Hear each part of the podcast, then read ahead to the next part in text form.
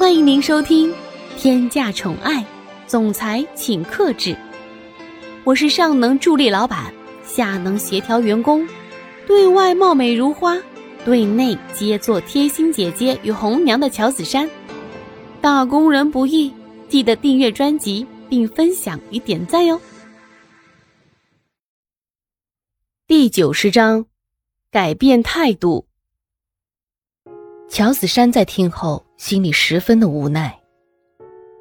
唉，怎么到了现在这个时候还在纠结这个问题？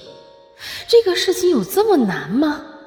都纠结了这么久了，还没有一个正确的结果。唉，两个人都已经是成年的人了，怎么做一个决定就这么难呢？这也不是什么难的事儿啊。但是不管心里怎么想。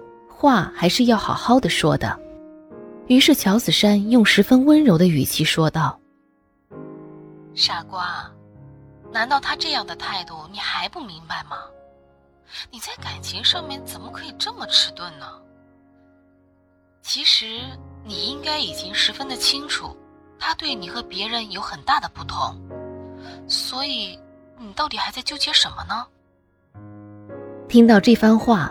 苏千玉沉默了，她总觉得自己需要纠结的事情很多，但是仔细的想了想，也无法说清楚自己到底在纠结什么。乔子珊则没有等待苏千玉的回答，而是直接的继续说道：“千玉，你现在是不是在纠结？如果答应了蒋泽旭，你们的生活会不会发生什么变化？”你还担心蒋泽旭会不会又变回以前那个样子？乔子珊毫不客气的直接指出了苏千玉此时心中的纠结，而苏千玉在这样一针见血的指出问题后，一时间不知道应该做出怎样的反应。现在的乔子珊也是一改以往温柔的态度，每句话都带有一些凌厉的感觉。只见他自顾自的继续说道。难道蒋泽旭就让你没有一点安全感吗？你跟他相处了这么长的时间了，你难道不知道他的为人是怎样的吗？那你们以后要怎么相处啊？那这样下去还有什么意义呢？那直接分开好了。苏新宇原本是希望乔子珊能帮自己出出主意，她完全没有想到乔子珊会一反常态的质问他。一时间，苏千玉不知该作何反应。现在的情况远远的超出他的预期。只见苏千玉的嘴巴张张合合，想说些什么，可是，在最后都化成了一声叹息。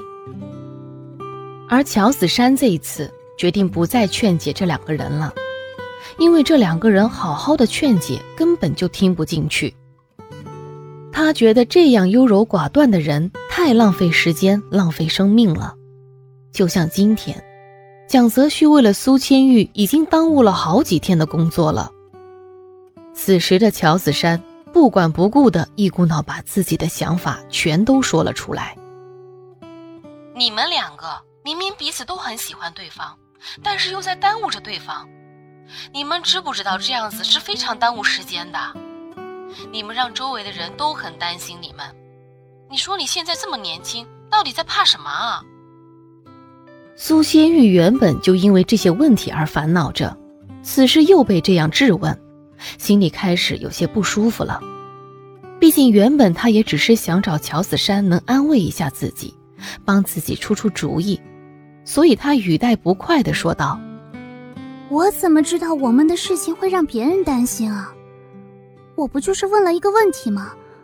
难道年轻就可以无所畏惧了吗？”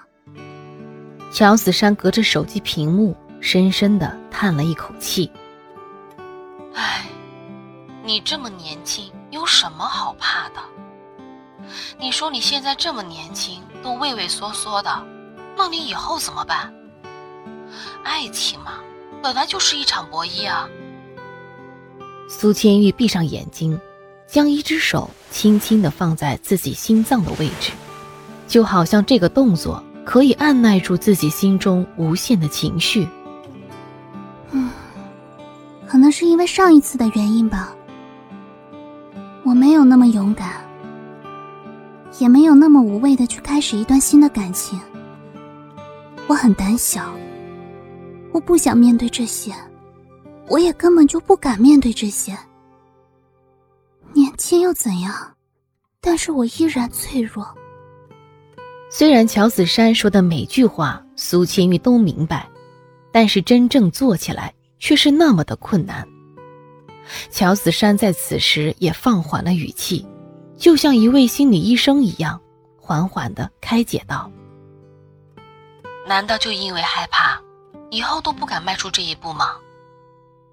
要因为这个害怕而让你错过身边许多的美好吗？人生苦短，又有多少时间让你去害怕呢？听我的，不要再去纠结过去的事情了。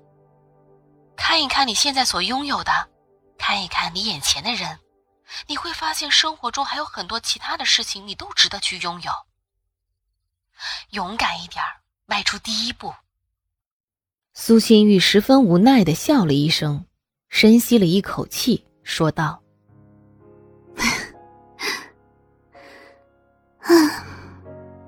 其实我也想要勇敢一点，但是我好像现在根本就做不到。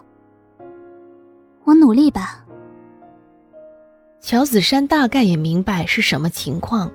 觉得有些事情还是不能操之过急，于是劝慰道：“你放心，只要你需要，我就一定会在你身边。可能我今天说的话稍微是有点重了，但是这真的就是为了你好。我希望你可以忘记以前的事情，好好的享受生活。人总是要向前看的。”其实苏清玉也明白。只有真正关心你的人才会说出这些话，他也不会因为这些话而生气。